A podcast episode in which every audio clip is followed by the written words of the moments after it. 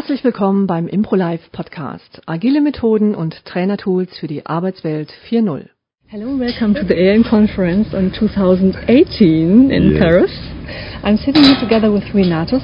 Renatus, what is your last name? Yeah, The that most depends. important question. It's uh, last name is Hogenrad. Hogenrad. In, in English, in Dutch it would be Hogenrad, and in French Ugenrad. Uh-huh. it depends, but, but Okay. Hogenrad would be doing. Yeah, so we met in uh, on the conference in San Francisco the first time, Yes. I think. Yeah. Yes. So tell us a little bit who you are and what you're doing. Um, so yes, I am a Dutch national living uh, close to Geneva, Switzerland, and I, in the context of applied improvisation, I use applied improvisation as a way uh, of helping people work better together in organizations mostly, and uh, actually also helping myself having a better life.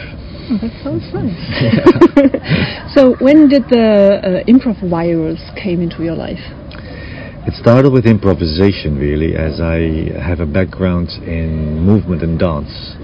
So I was a trained ballet dancer and moved to choreography and to uh, contemporary dance and to improvisational dance. And by uh, understanding more about improvisation as a as a way of dancing, I also understood that other people benefit from uh, the same techniques in their way of moving. So actually, I accompanied uh, groups of people, older and younger people, in in imp- improvising dance or movement.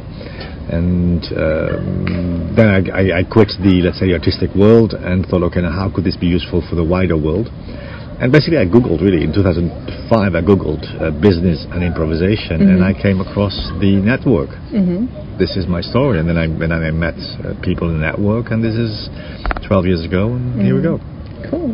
So maybe tell us a little bit more about your work. So how do you apply improv into your in your work?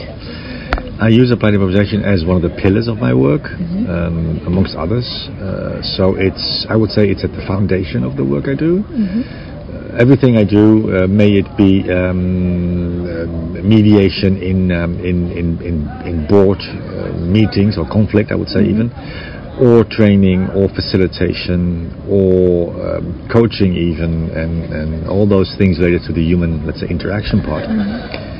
There's always a part of a pen improvisation. So I always um, um, make sure that I make the other people look good. I, all the principles we use and and accepting offers, finding offers, acceptance, and being being curious, being bold. So that's part, and the methods I've learned through the network and through the people I work with. Um, I apply them in every single situation, in some, in some sense. Um, I always ask um, my interview partners about how did improv change your personal life. Yeah, but that I think this is the reason why at least I and I guess maybe all of us are still there because it, it's it is it actually is not a method or a, it's just an, a way of living in some in some sense. It's it's it's a lifestyle somehow, and it's it's not rocket science. I mean, if you if you are a Buddhist or it's it's there's elements in, in various other other um, um, beliefs or practices or rituals.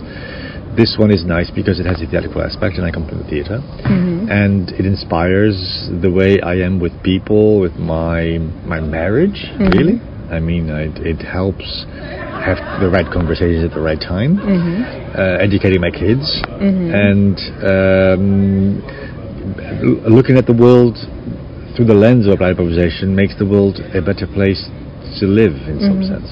That's nice, nicely said. Yeah. Yeah. So what are your upcoming uh, upcoming projects? Do you have something special? Well, yes, I do.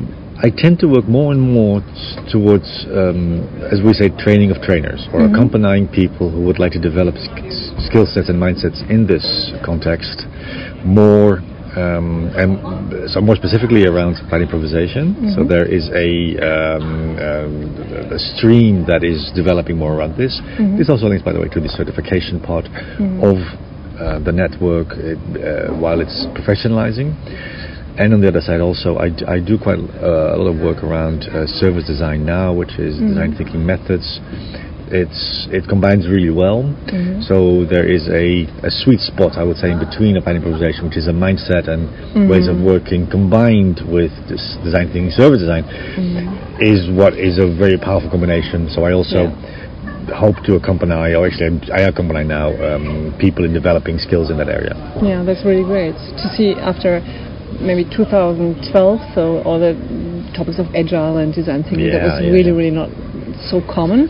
But now it's in the last years, it's, it's Yeah. really, really coming up, and and it was just I was waiting for this time that that now Yes. the things coming together Yes. because I see improv is such a core and meta skill. You need Yes.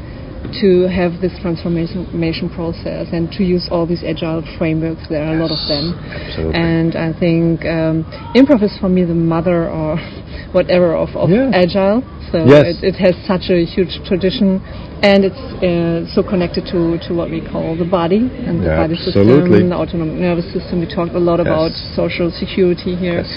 Uh, creating safe spaces Yeah, yeah, and and adaptation Yes. intelligence. Yes, So, uh, absolutely. you, you can remember we did the resilience stuff in, in Berlin. Yes, absolutely. So that was really well. Yeah. great to, to see also. I loved really how the improv community also picked up the, the resilience topic Yes. and then from there. So I It's an think important part of it. Yeah, that, that's really really great.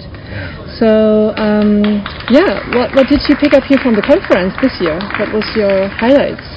Um, I, I, the, the, well, the wonderful thing about a conference is that there is so many different proposals and subjects that I would not normally be interested in, or at least not put my attention on because of life. I would say. So I, I, it was a wonderful uh, workshop with uh, with Gabe. Mercado around uh, spiritualism or Oh yes, more. we shared that. Huh? We shared that yeah, one. Yeah, it was really. So I really thought that was so interesting, and what what I learned there is, is about rituals. Mm-hmm. Is that um, any any practice or any thoughtful practice needs or requires or develops rituals, and so do we as a community. Mm-hmm. Yeah. We have rituals in the conference. We have ways we do stuff Mm-hmm. that gives us recogn- recognition in the sense of that we recognize our members Yeah. by participating in those rituals. Mhm. And the games or the activities we do are also kind of rituals. Mhm. Uh, the fact that we s- we use our body a lot and Yeah. we stand up. We we are we are uh, the, creating awareness. We are we are spotting the emergent reality, all that stuff. Mm-hmm. That is, so it's it's it's wonderful. But as a group, rituals really are helpful, and especially this group, it is really inspiring. Mhm. Okay. So will you be in New York next year? Absolutely. Yeah, oh so yes. I already looked at the, website of, of, about tickets. If I could get my tickets. So. It was so fun yesterday evening. I said, okay, maybe it will be New York. I'm so Yeah. sure. Now it's time for New York. Yeah. And then this morning I wasn't there for Yeah. the for the uh, announcement, but I said, where is it? Where is it? It's, Yeah. The great thing is, is that it's it's probably a call from the universe because my my family, my wife, my children, asked me for several years already to go on vacation to the United States. Yeah. And a few months ago, we decided to go to the United States, to New York especially, and Uh-huh. and, and and so it all falls together somehow. so I can go there with the family and spend some days with this lovely community. Okay. So is the date also uh, Yes, already? from 8 to 11 August. August. Yeah, that's yes, great. beginning of August. No, that's yes. a good good thing for us It's good also thing. because it's a little bit holiday holiday time. Exactly. It's not so um, it's not so difficult like For us Europeans, it's a good time. Yeah. Yes, so the last Yeah. years I really had problems to come because Yeah. of the, the that was my main work time exa- for, for training yes, and it is, yeah. coaching and okay Renate see you again in New York hopefully next Absolutely. year and have a nice time till then. Thank you for for this. the conversation. I enjoyed that. Thank you. yeah. Bye.